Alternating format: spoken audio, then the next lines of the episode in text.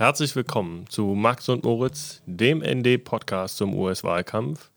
Mein Name ist Oliver Kern und ich bin heute endlich mal wieder verbunden mit Moritz Wichmann. Das ist eine, doch eine Weile her. Und Moritz, ich glaube, man kann sagen, der US-Wahlkampf ist so endlich voll im Gange, denn die äh, US-Demokraten haben zumindest die jetzt schon ihren Parteitag hinter sich. Äh, wir nehmen Freitagmorgen auf. Die Rede vom Kandidaten Joe Biden ist nur ein paar Stunden her. Unsere Augenringe sind tief und dunkel. Dann wir haben so viel wie möglich verfolgt, um jetzt genau darüber reden zu können. Vielleicht fängst du einfach mal damit an, wie schätzt du die Rede von Joe Biden heute Nacht ein? Was hat dich vielleicht beeindruckt, was hat dir gefehlt? Es war eine ziemlich normale Rede, genau das, was man so ungefähr erwartet hätte von einem irgendwie Kandidaten. Ein CNN-Journalist hat gesagt, was ich ganz gut finde, puh, ganz viele Demokraten haben aufgeatmet, also quasi keine Fehler, einigermaßen glatt gegangen, weil es ja vorher naja, weil ja vorher viele, viele Demokratenwähler, äh, und das ging quer durch die Bank, lange in der Vorwahl nicht von Joe Biden überzeugt waren. Man dachte, hm, der kriegt das nicht wirklich hin. Er hat ja auch kaum Geld gesammelt und bis vorm Super Tuesday war seine, seine Kampagne ja wirklich on Live Support. Also, und jetzt hat er es doch ordentlich rumgerissen und naja, also die, die Rede war okay. Also, er hat so ungefähr insgesamt so 24 Minuten, glaube ich, geredet und äh, ungefähr nur zum Vergleich, so, so sechs, sieben Minuten hat er über seine Familie und über quasi Rassismus und Charlottesville, das war ja auch in seinem ersten Kampagnenvideo, ja, also Restore the Soul of the Nation, geredet. Den größeren Teil der Rede hat er aber, und das ist vermutlich wahltaktisch klug und hoffen wir ähm, in dem Sinne ähm, ein bisschen eine Abkehr von dem, was Hillary Clinton 2016 gemacht hat, hat er über die Wirtschaft geredet und da einen deutlichen Schwerpunkt gelegt auf das Coronavirus und äh, wie man äh, ja, das bekämpfen müsse. Also Umfragen zeigen auch, das ist vermutlich schlau, weil das vermutlich so ungefähr das Einzige ist, was zumindest einige wenige Trump-Wähler dazu bringen könnte, ihn zu wählen. Es gab immer mal wieder so leichte ich sag mal so, nicht wie bei Bernie Sanders, so ein scharfer, progressiver Linkspopulismus, sondern eher so ein likbarer, leichter, leichter quasi Linkspopulismus, also so mit so ein bisschen so Jabs, kleinen, ja, Seitenhieben, so, ja, die, die, die, also hat tatsächlich auch fallen gelassen, ja, die Reichen müssen jetzt ihren fairen Anteil zahlen. Naja, mal gucken, ob es funktioniert. Du hast gesagt, dass wahrscheinlich das einzige wichtige Thema, vor allem Covid-Krise und Wirtschaftskrise ist. Mir fiel überhaupt den ganzen Parteitag auf, dass doch relativ wenig über die Krankenversicherung gesprochen wurde, was ja also im Grunde noch 2018 das bestimmende Thema der Demokraten war, mit dem sie auch sehr, sehr erfolgreich waren bei den Zwischenwahlen. Fandest du das auch irgendwie zu wenig oder hat dich das auch überrascht, dass sie nicht wieder zu diesem Thema zurückgekommen sind? In der Konzentration zumindest? Der offizielle Kampagnenslogan von Joe Biden ist ja Build Back Better was sich irgendwie so schön ausspricht und irgendwie so in die Zukunft gerichtet ist und quasi das verbindet, was die Demokraten immer machen wollen, nämlich eine bessere Nation quasi. Ne, ähm, Amerika muss quasi irgendwann im Lauf der Geschichte quasi sein Versprechen quasi einlösen und quasi für alle da sein und quasi sich immer verbessern. Im Gegensatz zu Make America Great Again, das ja in die Vergangenheit und quasi ein revisionistischer Slogan ist, ist das quasi irgendwie in die Zukunft gerichtet. Und tatsächlich ist es so, dass Joe Biden das in seiner Rede nur kurz angerissen hat. Da kam das Typische quasi, naja, man müsse quasi das irgendwie mehr affordable machen. Er will irgendwie auf Obamacare aufbauen. Das hat er nur kurz genannt. Und was er mehr genannt hat, ähm, ist, was auch so ein ganz klassisches Demokraten-Wahlkampfthema ist, nämlich, dass Trump quasi Medicare kürzen wolle. Und da sei er absolut dagegen. Äh, Joe Biden war da zwar in der Vergangenheit selbst involviert in äh, Kürzungspläne von Medicare, also der, der staatlichen Krankenversicherung für Senioren, aber um es mit einem Bushido-Zitat zu sagen, Zeiten ändern dich. Jetzt äh, sagt er auf jeden Fall ganz entschieden, und das sagt er immer wieder, äh, Medicare, das will er auf jeden Fall, da will er Kürzung verhindern. Aber sonst muss man sagen, auf dem Parteitag hat das wenig eine Rolle gespielt, das ist richtig. Also es wurde erwähnt von Bernie Sanders, es wurde, also mehr als kurz erwähnt, es wurde es quasi nicht. Das ist quasi die inhaltliche Kompromissposition gerade, dass man quasi Obamacare ausbaut, dass man Medicare, das Alterslimit auf 60 runtersetzt und das ist äh, nicht besonders viel, das äh, stimmt. Ich hatte mir gedacht, dass dieses Thema Healthcare, Krankenversicherung gar nicht so zentral war, lag vielleicht auch daran, dass das Team Biden und das Team Sanders sich in vielem eigentlich sehr angenähert haben und irgendwie auf so eine Art Kompromiss einigen konnten, was das Parteiprogramm betraf, aber da nun nicht unbedingt. Also es, es, steht jetzt kein Medicare for All drin. Vielleicht wollte, wollte Joe Biden ja auch quasi die, die Spaltung gar nicht überhaupt auf diesem Parteitag irgendwie äh, hochkochen lassen. Überhaupt diese, diese Spaltung innerhalb der Demokraten zwischen den Progressiven und den Moderaten, die wurde ja über Jahre immer wieder besprochen. Und mit Biden hat sich jetzt ja wieder ein Moderater durchgesetzt, der aber eben auch die Stimmen der ganz Linken braucht. Bernie Sanders, Elizabeth Warren, Alexandria Ocasio-Cortez, die durften alle auf dem Parteitag irgendwann in den letzten vier Tagen sprechen. Dafür aber auch dann wiederum eine Menge Republikaner oder ehemalige Republikaner, die eben diesmal Biden wählen wollen. Was hältst du von dieser Verteilung zwischen ganz links und ganz rechts? Man versucht da irgendwie ein Riesenzelt aufzubauen, hatte ich das Gefühl. Das ist so ein Unterschied zu 2016, dass man quasi dieses Mal wirklich versucht, quasi da wirklich eine, eine hat äh, mehr Einigkeit vorher zu schaffen und man hat den Parteitag damit auch wirklich zu so einer Art ja, Unity-Show gemacht. Der Konflikt, der ist jetzt erstmal vertagt. Und vorher wurde sich da im Hintergrund weiterhin in diesen Einheitskommissionen zwischen den beiden Anhängern und den Sanders-Anhängern beziehungsweise den Vertretern der beiden Kampagnen hart behagt.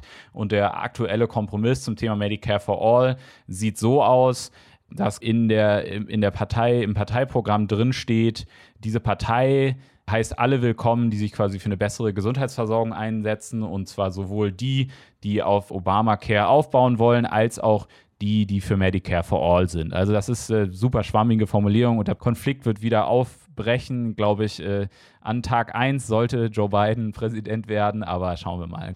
Was die Republikaner angeht, die wurden ja geradezu zu exzessiv ausgestellt. Also alle möglichen, selbst irgendwie weniger prominenten Republikaner, die kein Mensch kennt, die haben irgendwie äh, Redezeit gekriegt und die progressive Politiker mit Millionen Followerschaft, wie zum Beispiel Alexander Ocasio-Cortez, waren auf irgendwie, war jetzt, sie war auf eine Minute reduziert. Also das hat natürlich vor allem Wahlkampf taktische Hintergründe. Ja? Also man will da möglichst, äh, Joe Biden soll als möglichst harmlos, als möglichst wählbar auch für moderate Republikaner, die von Trump enttäuscht sind, präsentiert werden. Erstmal sagt es, glaube ich, wenig aus über irgendwie Machtverhältnisse in der Partei, vor allen Dingen, weil ja auch Joe Biden inhaltlich, policymäßig äh, der Linken ein bisschen entgegengekommen ist, vor allen Dingen beim Thema Klimakrisenpolitik das ist vor allen Dingen so eine Medienshow, würde ich sagen. Also genau wie auch der Auftritt von Mike Bloomberg. Also ja, eigentlich richtig peinlich. Ein, ein Multimilliardär, der versucht hat, sich die Präsidentschaftskandidatur zu kaufen, der dann versprochen hat, äh, all seine Wahlkampfmitarbeiter, sein riesengroßes Team bis zum November weiter bestehen zu lassen und dann alle diese Leute gefeuert hat und gesagt hat, nö, hab's mir jetzt anders überlegt. Du beobachtest ja die Umfragen sicherlich ziemlich genau, wie ich dich kenne. Wo ist denn für Biden gerade mehr noch zu holen? Auf der ganz linken Seite, also Team Sanders sozusagen, die, die Leute, die dann niemals für Clinton hätten wählen wollen, weil, weil sie ihnen einfach zu, zu zentristisch war. Oder doch mehr eben auf der, auf der rechten Seite bei den Republikanern, die einfach enttäuscht sind von, von Donald Trump. Es gibt ja grundsätzlich da zwei Theorien, die sich da gegenüberstehen. Die eine ist quasi, das Median Voter Theorem, also quasi Wahlen werden in der Mitte gewonnen. Man muss quasi seine Position moderieren, um möglichst viele Menschen in der Gesellschaft, möglichst viele Wähler anzusprechen, um dann eben die meisten Stimmen zu kriegen. Die zweite ist quasi, Politik in den USA ist heute ein Wettstreit zweier ähm, klar konturierter und konkurrierender Lager und es geht darum, die eigene Basis quasi zu mobilisieren. Und natürlich, wenn man der zweiten Theorie folgt, dann müsste Joe Biden eigentlich, und das hat ja Bernie Sanders versucht mit seiner Kampagne, dann muss, müsste auch Joe Biden ein, mit einem möglichst linken Programm versuchen, möglichst viele junge Erwachsene zu mobilisieren, weil das Problem ist oft, linke Aktivisten oder Aktivisten, die hoch irgendwie politisch interessiert sind, die die News viel verfolgen, die werden auf jeden Fall Joe Biden wählen, weil gerade haben sie ja keine Alternative. Das Problem ist eher so von der Politik enttäuschte, marginalisierte Menschen, die quasi denken, es ist sowieso alles nur korrupt und so. Also diese Leute reißt man vielleicht nicht vom Hocker mit so ähm, halbgaren Kompromisslösungen. und irgendwie äh, Wohlfühlrhetorik über das Land zusammenbringen. Das ist vielleicht zu wenig. Ne? Das, ist, das ist natürlich der, ähm, die Gefahr. Und gleichzeitig ist es aber schon so, dass es auch tatsächlich einige wenige Wechselwähler in der Mitte gibt, die, ähm, die Joe Biden tatsächlich überzeugen kann, wenn er nicht zu weit nach links geht und wenn die Versuche von Donald Trumps Wahlkampfteam ihn quasi als ja, Puppe der radikalen Linken zu brandmarken, wenn die einfach wenig erfolgreich sind. Also zum Beispiel Donald Trump behauptet in seinen Wahlkampfanzeigen gegen Biden, ja, er habe sich der Parole Defund the Police angeschlossen. Das ist Blödsinn. Da hat sich Joe Biden ganz klar gegen ausgesprochen. Das ist halt deswegen auch unglaubwürdig, weil er das eben so klar macht. Also ist ein bisschen unklar. Die bisschen weniger äh, aufregende Antwort ist, dass es vermutlich beides sein wird. Also Joe Biden braucht eine hohe Wahlbeteiligung auch von, von Jugendlichen, jungen Erwachsenen und gleichzeitig wird er auch ein paar Wähler in der Mitte überzeugen müssen. Die größten Reden bei diesem, oder die längsten Reden, sagen wir es mal so, die durften mit Ausnahme von Kamala Harris die alten Großen halten, also die Obamas, die Clintons, und eben nicht die Jungen wie Ocasio-Cortez. Ist das eine verpasste Chance für die Demokraten? Oder ist es eben wahltaktisch doch klug gewesen? Also, immerhin, also Biden selbst steht ja für mich immer noch für ein eher zurück zur guten alten Zeit der Clintons und Obamas, die ja auch bei den Demokraten immer noch sehr beliebt sind. Ja, Barack Obama und äh, Michelle Obama habe ich auch mal eine Umfrage gesehen, sind, sind beide in den gesamten USA insgesamt eine der beliebtesten Personen überhaupt. Also natürlich kann man sagen, das ist irgendwie wahltaktisch macht das irgendwie Sinn. Das bedient halt diese Obama-Nostalgie. Aber natürlich zeigt es ganz klar so ein bisschen die Gerontokratie in der Partei. Also diese Partei ist beherrscht von äh, über 70-Jährigen und über 80-Jährigen.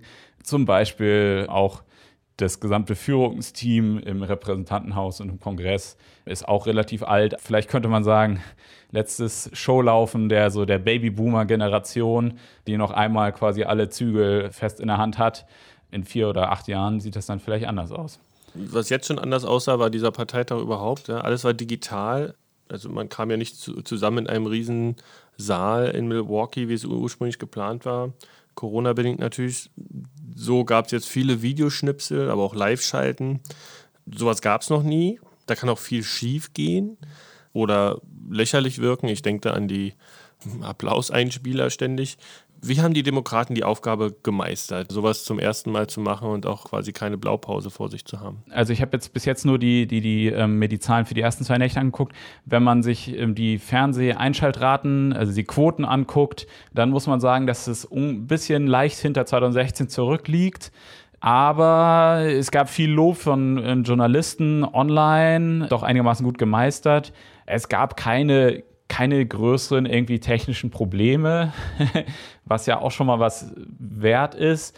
Und ich glaube, so ein paar Kleinigkeiten, also wie zum Beispiel Bernie Sanders, wie er für seine Rede vorbereitet wird und wie seine Frau da um ihn rum pusht. Und es wird auch so ein bisschen bewusst, um das irgendwie ganze, äh, ähm, dann später auch, haben sie auch das auch noch veröffentlicht und da ist das aufgetaucht noch, naja, um die Leute auch irgendwie als Menschen zu zeigen. Und zum Beispiel beim Roll Call Vote, also diesem diese Abstimmung, wo Joe Biden äh, zur, offiziell zum Kandidaten gekürt wurde, da haben quasi alle Bundesstaaten, die Delegation aller Bundesstaaten ihre Stimmen abgegeben und haben das aber auch dann genutzt, um quasi für geradezu in Tourismus Werbefunktionen für den eigenen Staat äh, hochzuhalten. Und, ähm, und da gab es dann mitunter drollige Szenen, also Delegierte, die irgendwie vor einer Büffelherde oder, oder vor einer Rinderherde standen und, und irgendwie der Calamari Guy, also ein ähm, ein Fischrestaurantbesitzer aus Rhode Island, der am Strand steht. Also interessante irgendwie äh, Szenen, die auch ein bisschen Entertainment sind. Ne? Also äh, machen wir uns nichts vor.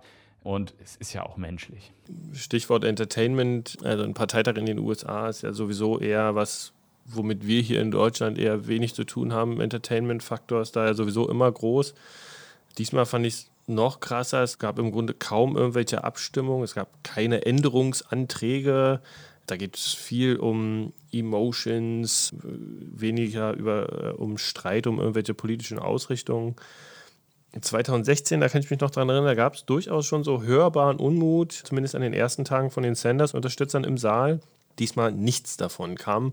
Beiden also dieses Konzept äh, dieser Digital Convention sogar zugute, weil man so viel einfacher und kontrollierter dieses, dieses Unity, diese Unity-Show, wie du es gesagt hast, diese Einheitsshow umsetzen konnte? Ja, natürlich. Aber wie vorher auch schon gesagt, es liegt halt auch daran, dass ganz viel der, der Konflikte vorher schon abmoderiert wurde oder zumindest vorübergehend befriedet ist durch diese Einheitskommission. Und auch auf der Partei Linken ist allen klar, dass irgendwie jetzt gerade die wichtigste Aufgabe ist, Donald Trump aus dem Amt zu jagen. Und also Alexander Ocasio-Cortez hat es nach ihrer einminütigen Rede, wo sie quasi Sanders nominiert hat, was nur eine, nur eine Formalie war, aber was sie trotzdem genutzt hat, um für tiefgreifenden Wandel zu werben und quasi klarzumachen, hier, es gibt eine soziale Bewegung, die wird nicht weggehen, die will dieses Land grundlegend verändern. Aber trotzdem hat sie später auf ihrem Instagram-Account auch zum Beispiel gesagt, ja, bei dieser Wahl geht es einfach um Kampf gegen den Faschismus. Also da müssen wir mal ganz kurz die Pobacken zusammenkneifen und danach ähm, machen wir weiter. Auf Twitter hat die Online-Linke, also keine Ahnung, Jacobin, Schreiber oder ähm, Online-linke YouTube-Hosts oder so, da gab es natürlich beißende Kritik und da hat man sich drüber lustig gemacht, aber was, was so alles passiert ist und, und, und so Kleinigkeiten, aber so ist es halt. Du hast diese Einheitskommission schon mal angesprochen. Ähm, Im April haben wir hier noch sehr viel darüber geredet, wie viele Stimmen Sanders denn braucht, um auf dem Parteitag dann noch Einfluss aufs Parteiprogramm zu haben. Das wurde nun im Grunde gar nicht auf dem Parteitag ausgearbeitet, sondern eben schon vorher mit den Vertretern von Biden und Sanders. Du hast vielleicht sogar schon mal einen Blick hineinwerfen können. Wo haben die Progressiven denn wie ihre wichtigen Anliegen durchsetzen können und was blieb auf der Strecke? Wo es auf jeden Fall quasi in diesen Einheitskommissionen relativ viel Erfolg gab, war in der Klimapolitik. Also es gibt einen, einen Analyst von, von Data for Progress, das ist ein linker Think Tank, der hat quasi der hat gesagt, naja, Joe Bidens Klimaplan ist eigentlich ein Green New Deal, bloß nennt er ihn nicht so. Also auch Joe Biden will jetzt Millionen äh, neue äh, Jobs schaffen, indem quasi die Infrastruktur des Landes auf Klimaneutralität umgebaut wird. Joe Biden will bis ähm, 2035 die ähm, Energieversorgung in den USA auf eine CO2-neutrale umstellen. Da hat er sich ein bisschen bewegt. Und bei Medicare for All, da gab es in den, in den Plattformkommissionen, das war quasi nicht diese Unity Commission, sondern in diesen Plattformkommissionen für, den, für das Parteiprogramm, da ist es so, dass der Konflikt auch so ein bisschen weiterging im, im Parteitag und vor dem Parteitag. Da haben nämlich 700 Sanders-Delegierte und auch einige wenige Biden-Delegierte sogar äh, gegen das Parteiprogramm gestimmt, weil sie gesagt haben, okay, diese Kompromissformulierung, dass man nur Medicare for All Unterstützer willkommen heißt und dass man nicht Medicare for All fordert, das ist zu wenig. Vor allen Dingen, weil so ein Parteiprogramm ja immer so ein bisschen in die Zukunft weist und quasi auch so ein bisschen so eine Wünscheliste ist.